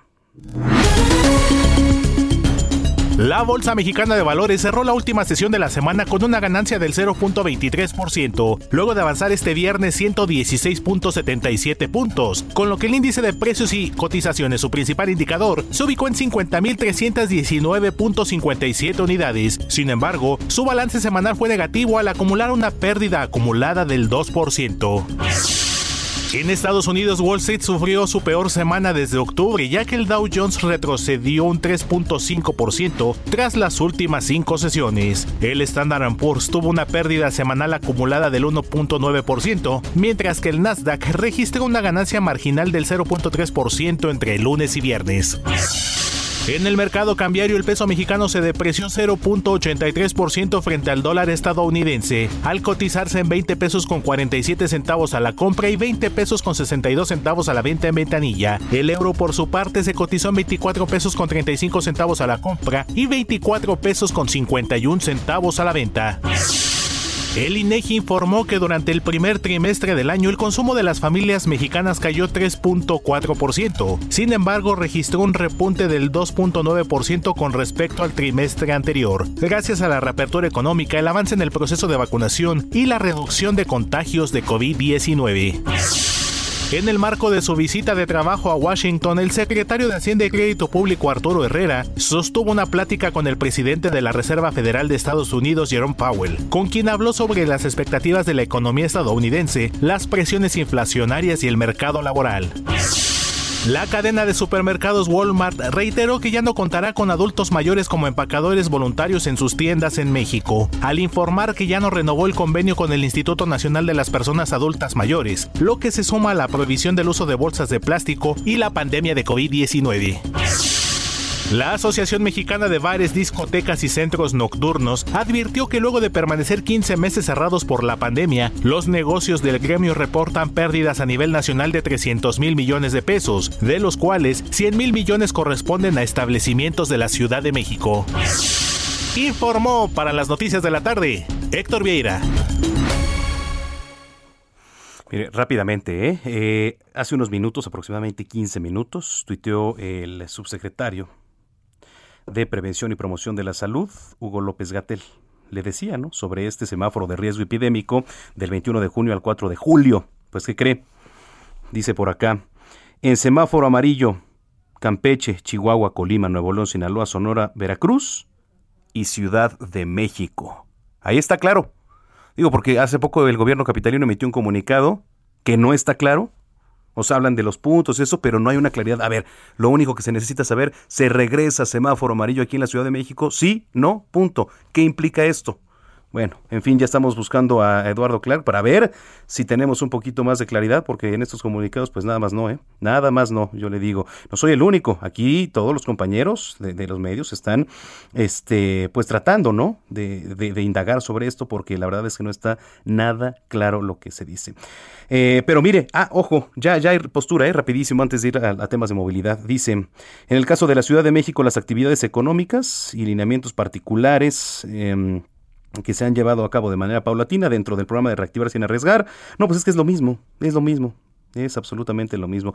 Vamos a buscar al señor Clark a ver qué nos dice. Pero en fin, ahora sí, eh, le voy a platicar porque eh, en la mañana también hubo actividad en cuanto a temas de movilidad y sobre todo que tienen que ver con el Metrobús. El secretario de Movilidad Andrés Layuz informó que a partir del próximo 21 de junio el sistema de transporte Metrobús va a iniciar operaciones de esta nueva ruta Tláhuac Metrocoyuya.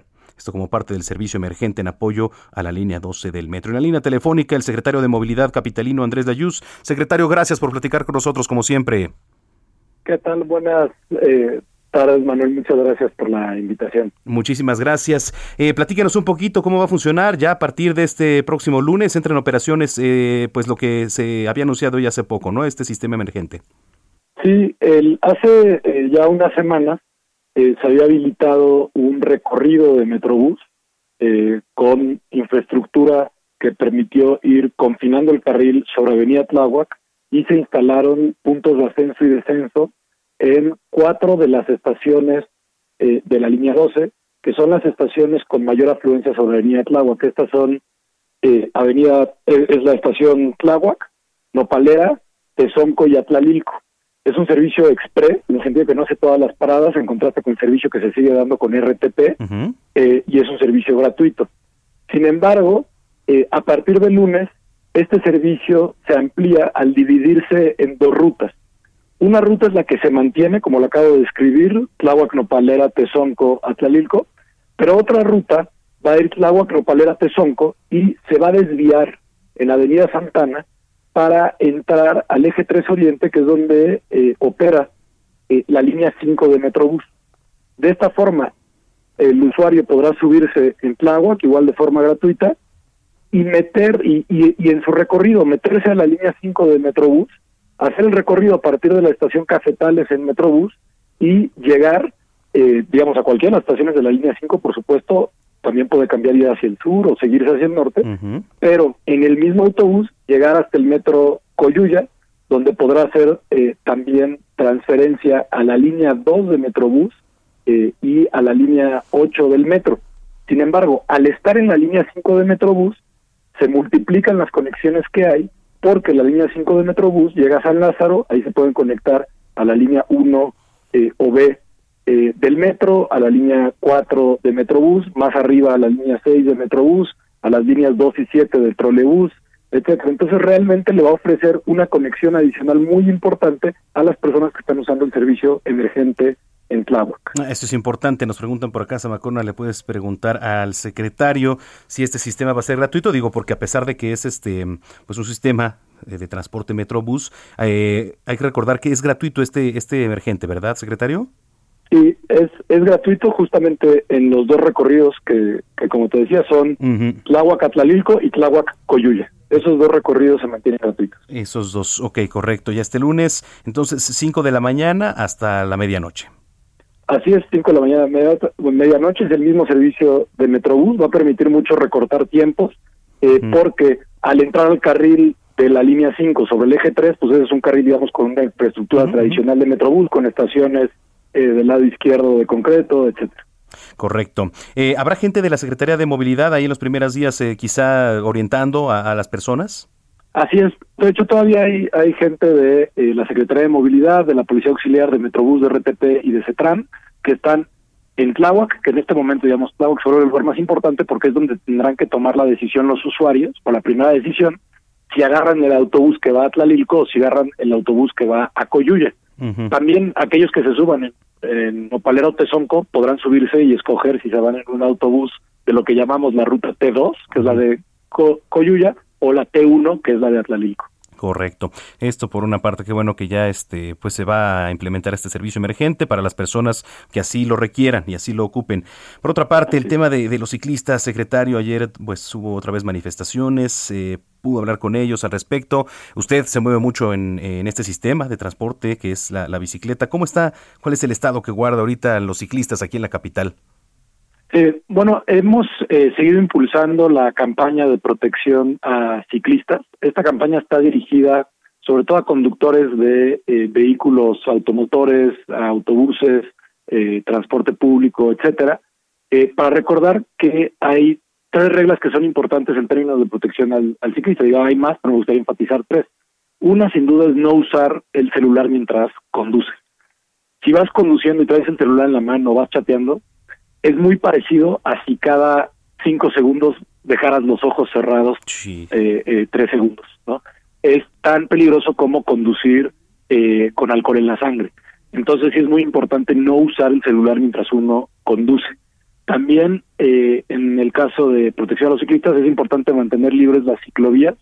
Hay veces que eh, no las personas estacionan las ciclovías pensando que no afectan porque tal vez puede pasar por un cachito el ciclista, puede rebasar. El problema de eso es que muchas veces cuando vas en la bicicleta y te tienes que salir de la ciclovía para rebasar, por ejemplo, a tu lado izquierdo, si viene algún coche, pues no espera que se le aparezca un ciclista ahí porque hay una ciclovía. Entonces, por eso es importante mantenerlas libres para que no tengan que hacer ese movimiento de rebase eh, las personas que van en bicicleta que los ponen en riesgo frente a otros eh, eh, vehículos. Y también recordar que en términos de los cruces que no están semaforizados, sobre todo, hay que ceder siempre el paso a peatones y a ciclistas cuando vas en un vehículo automotor.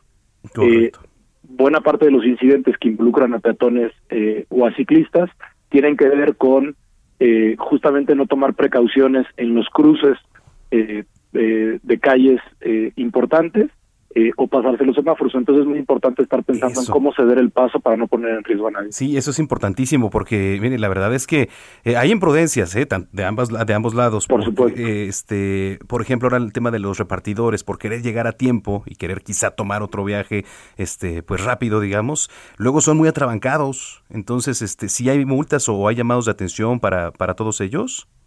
Eh, sí, y, y, creo que el, el caso, digamos, más claro que donde puede suceder esto tiene que ver con motocicleta. Eh, y, de hecho hemos hablado con las empresas de reparto y les hemos dicho que a veces hay esta contradicción en donde desde la autoridad nosotros multamos por exceso de velocidad a motociclistas, pero las empresas los, digamos, multan en la relación laboral por tardarse demasiado.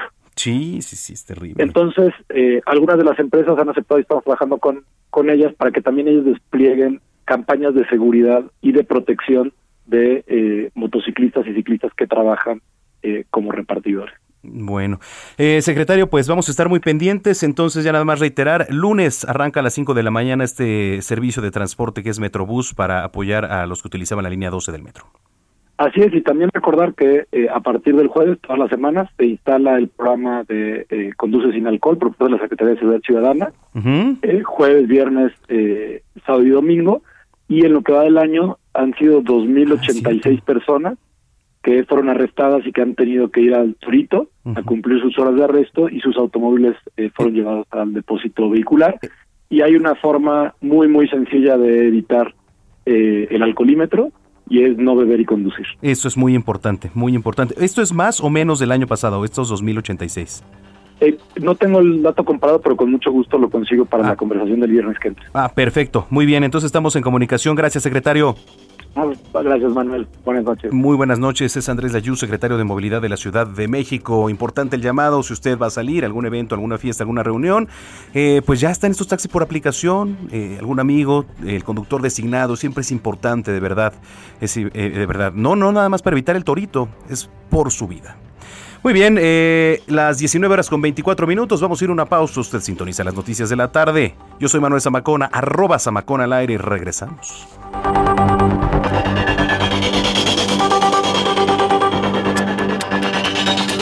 Escuchas a Jesús Martín Mendoza con las noticias de la tarde por Heraldo Radio, una estación de Heraldo Media Group. Escucha las noticias de la tarde con Jesús Martín Mendoza. Regresamos.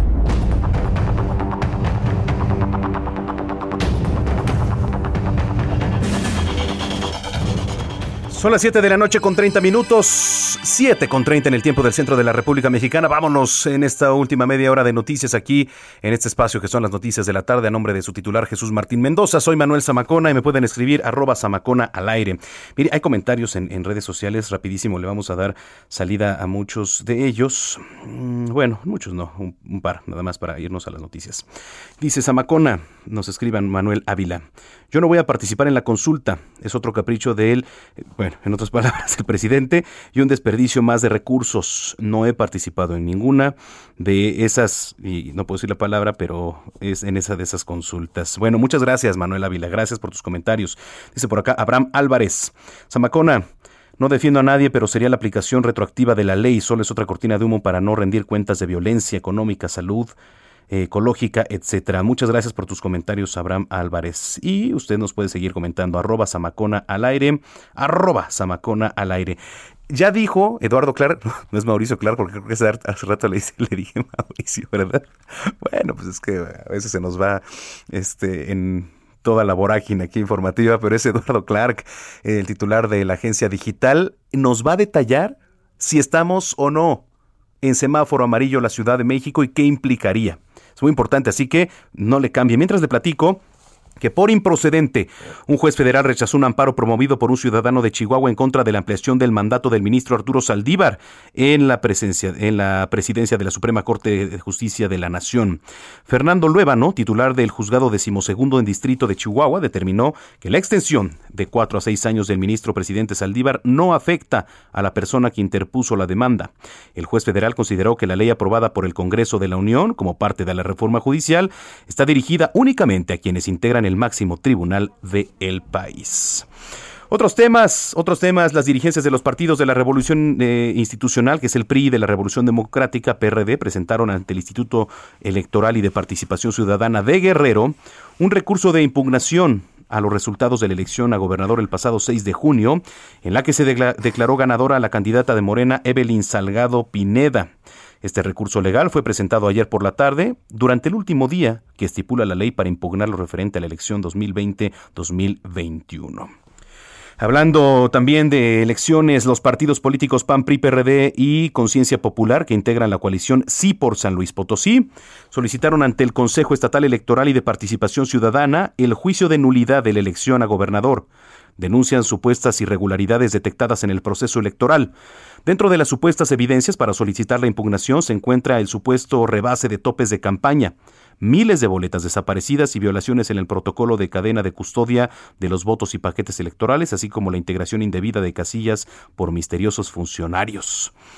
Y bueno, eh, finalmente déjeme le digo que el consejero presidente del INE, Lorenzo Córdoba, anunció que continúa la investigación por el caso de estos famosos influencers que promovieron al Partido Verde en plena veda electoral, lo que calificó como grave. ¿eh?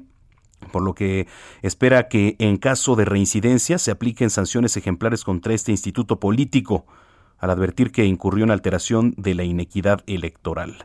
Lorenzo Córdoba recordó que los delitos electorales están tipificados como graves, por lo que confió en que la Fiscalía Especializada en Delitos Electorales también pueda castigar estos actos por los que se tienen dos procedimientos abiertos en los que están involucrados 95 personas. Es la voz de Lorenzo Córdoba, presidente del INE. Luego de la sustanciación, con la entrega del expediente a la sala especializada del Tribunal Electoral del Poder Judicial de la Federación, que tendrá que validar o determinar si hay o no irregularidades e imponer las sanciones. Y por supuesto, si se trata de reincidencias, imponer, supongo, espero, sanciones, si fuera el caso, particularmente ejemplares para evitar que estos hechos vuelvan a suceder, porque son hechos graves, hechos que alteran la equidad electoral. Pero todo esto está en vías de investigación. Hay responsabilidades hoy determinadas, no porque se está sustanciando. Hay sanciones que podamos anticipar, no porque se está sustanciando. Y con apego a los principios procesales, esta institución hará lo que le corresponde y en su momento lo hará la sala especializada del Tribunal Electoral del Poder Judicial de la Federación.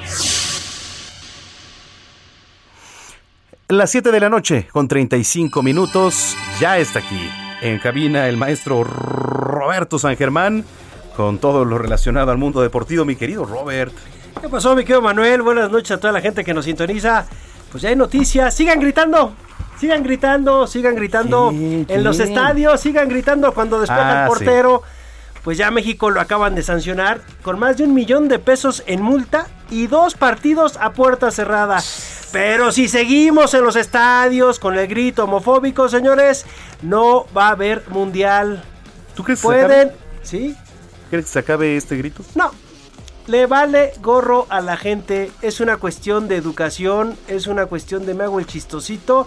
Gracias, Atlas. Les debemos. Les debemos los partidos a puerta cerrada. Gracias. Porque ahí empezaron, ¿verdad? Sí, en Jalisco con el Atlas se lo debemos al despeje del portero. Pero el problema es que México va a ser el Mundial del 2026. Y si sigue, le van a quitar ah, ¿sí? la plaza. Y le pueden empezar a quitar puntos para ir a Qatar 2022. Ya una vez nos quedamos fuera por los cachirules. Una cuestión de la Federación Mexicana por meter actas de nacimiento falsas y porque los periodistas destaparon el caso y pues de repente adiós Italia 90. Seguimos por la misma, no entendemos, nos vale. Sean Estados Unidos. A ver, la cuestión es la siguiente: ¿eh? es dónde juegue México. Si es en Estados Unidos, si es en Europa, si es en Asia, si es en África, si es en América del Sur y gritan, le toca a México, aunque no estés jugando en suelo mexicano. Así que señores, o entendemos, o entendemos. La selección mexicana ya está teniendo muchos problemas. Y ojo, no fue por los partidos de la gira en Estados Unidos ahorita, ¿eh? Fue por el preolímpico en Guadalajara. Todavía nos falta la gira anterior, el mini, la Nations League, en donde la gente también gritó en Colorado. Entonces, se van a ir juntando las multas, pero va a llegar un momento en que la FIFA va a empezar a quitar puntos a México. Los dos primeros partidos que le tocan a México son a puerta cerrada, en el octagonal de Qatar. Híjole. Ahí está, para que sigamos, ¿no? No entendemos, para que sigamos. Y la cuestión va a ser que en un momento la Federación Mexicana de Fútbol sí puede hacer todos los partidos de la selección mexicana a puerta cerrada. Ustedes dirán si se la quieren aventar contra Estados Unidos, contra Costa Rica, contra Honduras, contra Panamá, sin público. Ya es decisión de nosotros, ¿eh? Ya no es decisión de los jugadores, Sí. ya no es decisión de la Federación Mexicana. Ya es decisión de la afición. Si se le había quieren- advertido, o sea, ya una, otra. Pero mira, pues. Ahí está. Es, eh, sí se puede. ¿No? El sí se puede, ¿no? Así es México, perdón. Y ese es un reflejo de lo que somos, ¿eh? Totalmente de acuerdo contigo. A ver, la verdad es que mientras nos dicen no lo hagas, ahí va. ¿Por qué no? Toma. Es la como el del que no tranza no avanza, ¿no? Pero son las porras, ¿eh? O bueno, no lo sé, porque también hay grito generalizado a veces. A ver, te voy a decir, ¿sabes cuál es el problema? Que en la liga femenil, Ajá. ¿qué crees? hasta a la portera le gritaban. Y ahí sí la gente empezó a señalar, es este, es este, es este, y se tienen que salir. Y en la liga femenil sí lo hicieron. Y sí sacaron a la gente. Hoy ya te pueden sacar, hoy todo. Pero no falta el que va a empezar a gritar. Y con un grito que se escuche en el estadio, más que suficiente, ¿eh? Ya nos quemamos a nivel mundial. ¿Sí? Ay, Dios, pues mira, la verdad es que no, no es un tema que, que sea menor. Porque ya se había venido advirtiendo, pero como dices, la gente no entiende aquí, entonces, pues, si no quieren ir a ver fútbol, pues mira. Ya es cuestión de cada quien. Y bueno, para hablar ya de otros temas, a Christian Eriksen ya lo operaron, el jugador eh, danés. Ya le pusieron el desfibrilador. el que había, se Sí, había sí, desplomado. Exactamente, y ya está bien. Y parece que yo lo leí en la Gaceta de los Sport, decía que este jugador podría regresar hasta jugar fútbol. Ah, con este desfibrilador, lo cual le va a ayudar para que sus latidos sean constantes, no Ajá. tenga ni arritmias, no, ni tenga síncopes. Entonces con esto ya podría jugar Christian Eriksen. Bien, bien para él, pero yo creo que más bien se debería de retirar. No, tiene 30 años. Pues sí. Está en plenitud de hacer otras cosas. Yo creo que no es tan importante el fútbol cuando tu vida está de por medio. Ha ganado bien, pero son necios los jugadores también. Es difícil el retiro, ¿eh? Es difícil, pero sobre todo esa edad. Es muy difícil, pero yo creo que la familia, si la mujer habla con él y todo esto, en algunas ligas, como en la inglesa, no podría jugar. Ya no pasaría el examen, entonces no podría jugar. Entonces, ya veremos qué pasa con Christian Eriksen. Oye, y pues hablar un poquito nada más de, de lo que pasó con Checo Pérez en las primeras prácticas del día de hoy, quedó en cuarto lugar. En las segundas prácticas quedó en el número decimosegundo. Verstappen quedó tercero en las primeras y primer lugar en las segundas prácticas. Checo ha estado teniendo problemas con las segundas prácticas cuando hay mucho tráfico en la pista. Y el día que ha sido difícil para Checo son los sábados. Esperemos que mañana tenga una buena clasificación y pueda llegar, sí, pueda tener un buen lugar en la largada en el Gran Premio Paul Ricard de Francia. Y además son tres fines de semana, si no mal Sí. recuerdo, de carrera, ¿verdad? Sí, consecutivos. Hola. O sea, vamos a tener tres semanas a Checo Pérez buscando podios. Oye, eso es muy bueno. A mí, digo, yo soy fan de la Fórmula 1 y la verdad es que siempre es grato tener este tipo de noticias. Pues sí, ¿No? sí, sí, sí, exactamente. Oye, mi querido amigo, y pues mañana va a suceder algo importante en el Heraldo de Ah, México. ¿cómo? A ver. En el Heraldo Radio. A ver. ¿Les gustan los cates, el boxeo? Sí, sí, sí. Bueno, no podemos decir esa frase porque ya está patentada, pero mañana va a haber un entre. A ver. Va a haber un entre y va a estar bueno. Jaime. Munguía, Ajá. el mexicano, sí, que es bastante bueno. Mañana viene, sí, contra, si no mal recuerdo, un polaco. Sí, sí, ¿No? por ahí anda. Sí, es, no, este no, este no es el polaco. Estoy mal yo, no, no es un polaco, pero va contra Camil Sereneta. Vamos a ver cómo lo va Jaime. Y además, se llama Ringside. Recuerden esto, todos los sábados, a partir de mañana, habrá boxeo en el Heraldo Radio. Esto es a las ocho y media, va a estar Lalo Camarena Ey. narrando, también Alfredo Ruiz, Jorge Mile. Todos ellos estarán. Sí. Es uno por uno. Y vamos a tener boxeo a partir de mañana. Ocho y media. 8.30 de la mañana noche. en la transmisión. Empieza mañana por ser el primer programa de Ringside. No puedo decir, pero va a haber padrino de lujo, ¿eh? Ah, de plano. Sí, va a haber padrino de lujo. No me quiero adelantar porque me van a regañar.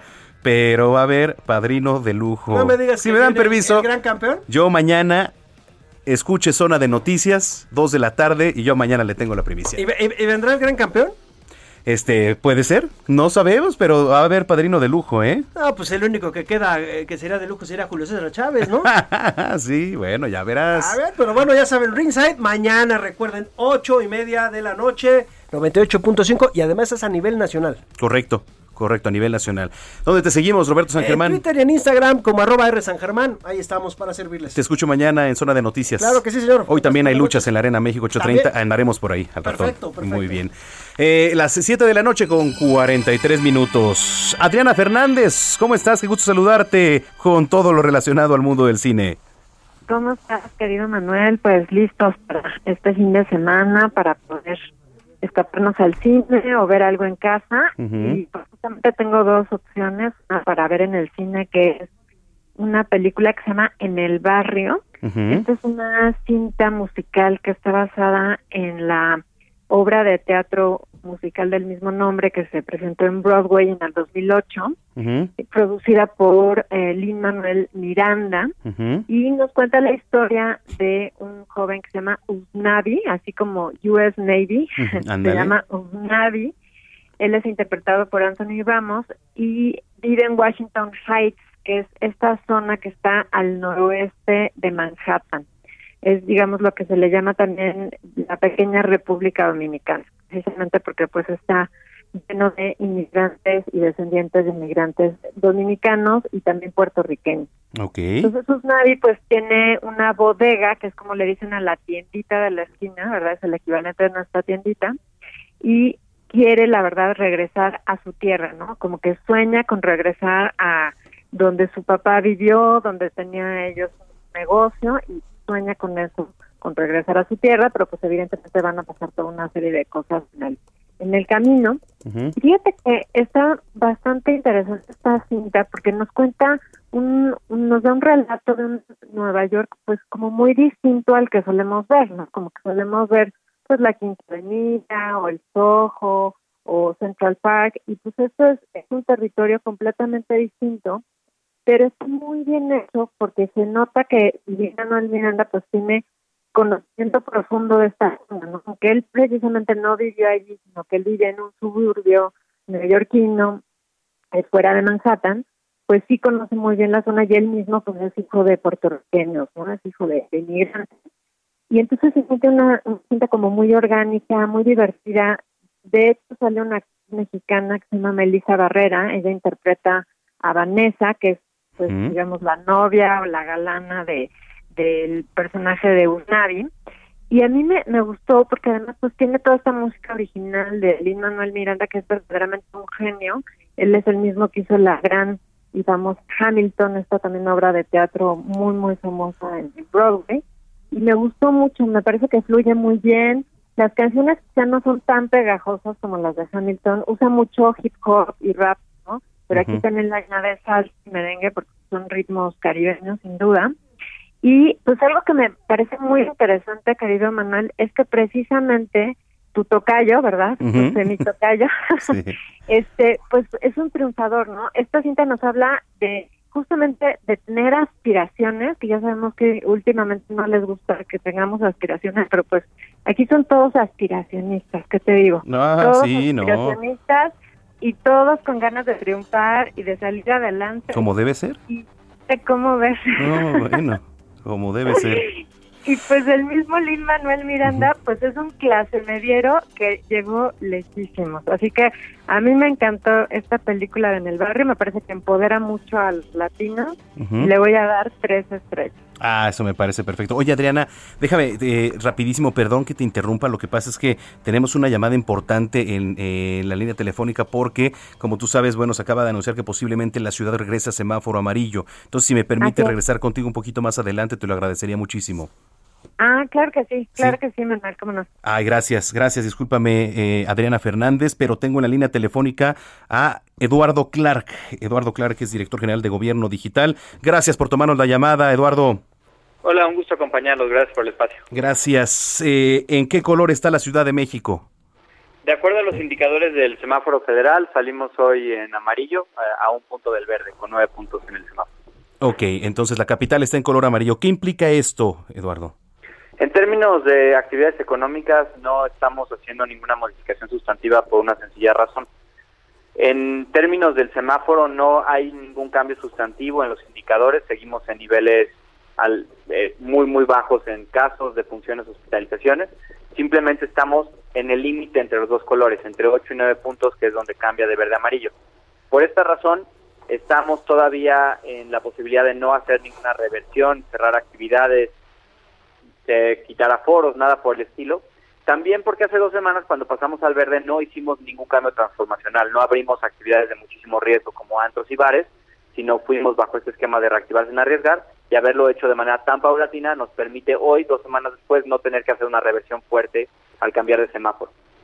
Ok, a ver, eh, entonces lo que se ha anunciado, por ejemplo, de que la siguiente semana algunos lugares con, con aforo, bueno, más bien cerrados, con un aforo del 50%, ¿sigue en pie? O sea, ¿sigue operando la Ciudad de México como si estuviéramos en color verde? Eso continúa y, y creo que ahí está la distinción importante. El semáforo verde nos permitía, si queríamos, quitar todas las restricciones y regresar a una buena parte de la normalidad. Ya no tener ninguna restricción en aforos, horarios, en uso de cubrebocas, en muchas de esas cosas. Cuando pasamos al verde, no hicimos eso. Cuando pasamos al verde, los cambios fueron muy pequeños. Lo único que hicimos fue incrementar en 10% el aforo de las actividades económicas y en una hora las, los horarios de operación. Por esta razón, pasar al semáforo verde tampoco implicó ya olvidar la pandemia. Y eso significa que ahora que estamos en esta meseta de estabilidad, no tenemos que revertir ninguna decisión verdaderamente riesgosa sino podemos continuar con estas restricciones que tenemos, que los lugares operan al 60% de ocupación en general, con horarios todavía limitados en la gran mayoría de las actividades, y eso significa mucho menor disrupción en términos de la reactivación económica, tampoco arriesgando. ¿Por qué? Porque seguimos en pandemia y eso lo entendimos al pasar al verde y por eso fuimos muy conservadores en las actividades que se reactivaron y ahora que seguimos a nuestro gusto en niveles muy bajos ni siquiera a nuestro gusto, objetivamente niveles muy bajos, no vemos la necesidad de regresar a un confinamiento, no vemos la necesidad de cerrar más actividades, dado que los números siguen muy bajos y además tenemos todavía cerradas las actividades de mayor riesgo. Las actividades que ya se habían anunciado el día de hoy, Eduardo, siguen en pie para la siguiente semana, foros al 50% en teatros, en, en lugares cerrados de esparcimiento, etcétera. O sea, todos los anuncios de la mañana con, se cumplirán el día lunes con estos incrementos de 10%. Eso es importante, entonces quiere decir que la Ciudad de México está prácticamente operando el semáforo color verde a pesar de estar registrado a nivel federal con un color amarillo. Pues ahí es donde podemos discrepar un poco. Lo que yo te diría es que muchas entidades federativas al pasar al verde lo que quitaron fue las restricciones de manera total. Nosotros al pasar en semáforo verde seguíamos con y seguimos con muchas restricciones, lo que hace que ahora que pasamos al amarillo no tengamos que hacer un cambio gradual, un cambio tan fuerte. Eso es lo que es importante que la ciudadanía sepa.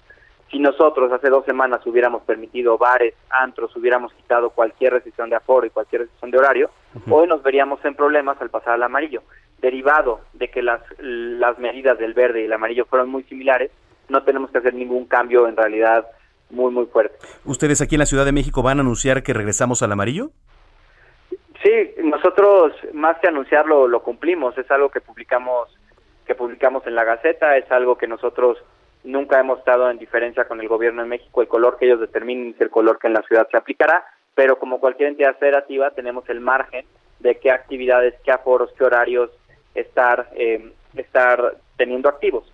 Lo que yo creo que, tiene que tener la gente muy claro es que independientemente de que estamos en una meseta de casos de hospitalizaciones y de defunciones, estamos en una meseta bajísima comparado con lo que hemos tenido inclusive al inicio del amarillo. Cuando iniciamos el amarillo hace pues cerca de ocho semanas, estábamos hablando de tener cuatro veces más hospitalizados, dos veces más casos, cinco veces más defunciones. Es decir, no estamos como estábamos cuando primero pasamos al amarillo. Estamos muy, muy cercano a los mínimos históricos que ha tenido la ciudad en todos los indicadores. Ah, sí, y me parece importante, ¿no? Que, que se pudiera publicar, porque lejos de que se haya publicado en, en la Gaceta Oficial de, de la capital, eh, pues a través de redes sociales y todo esto, la gente necesita saberlo o, o, estar informada. Y también lo que justo nos acabas de platicar, Eduardo, ¿no? Todo esto de que, a ver, de alguna manera es que no se preocupe la gente, porque mucha incertidumbre estaba en Chin. O sea, regresamos de nuevo al semáforo amarillo y ¿qué implicaría? Pues otra vez ir para atrás, ¿no? Como los cangrejos. Importante entonces decirle a la ciudadanía que esto no va a ocurrir. Lo que sí va a ocurrir es que tenemos que ser todos muy, muy conscientes de que hay un riesgo incipiente de rebrote, en el sentido de que tenemos todavía un porcentaje de la población, cerca del 50% de los votos de la ciudad ya recibió la vacuna, pero quedan la mitad. Son personas que son susceptibles a enfermarse, son susceptibles a ser hospitalizadas, son susceptibles a, ojalá no sea el caso de casi ninguno, perder la vida en caso de ser contagiados.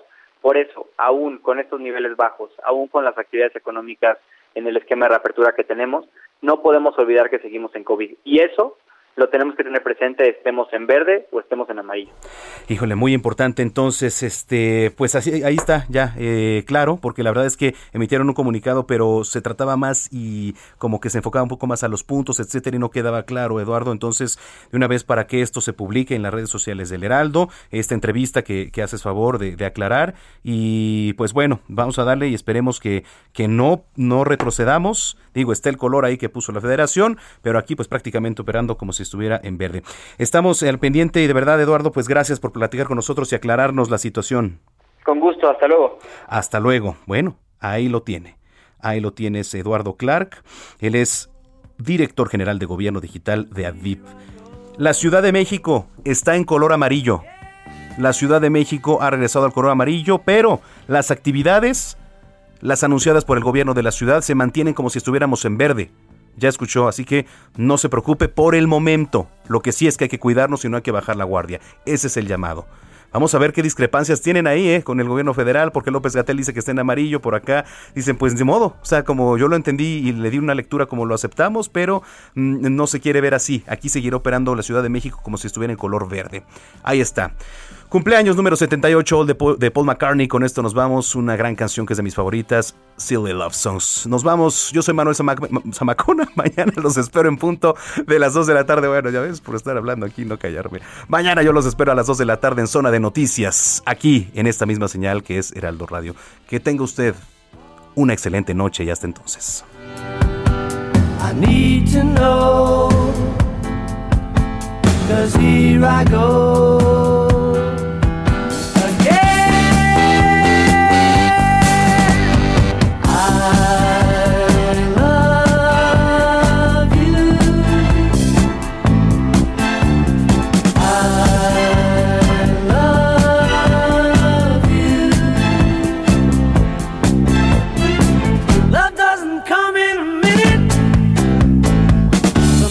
Doesn't come at all. I only know that when I'm in it, it isn't silly. Esto fue Las Noticias de la Tarde con Jesús Martín Mendoza. Ever catch yourself eating the same flavorless dinner three days in a row? Dreaming of something better? Well, HelloFresh is your guilt-free dream come true, baby. It's me, Kiki Palmer. Let's wake up those taste buds with hot, juicy pecan crusted chicken or garlic butter shrimp scampi. Mm. Hello Fresh. Stop dreaming of all the delicious possibilities and dig in at HelloFresh.com. Let's get this dinner party started.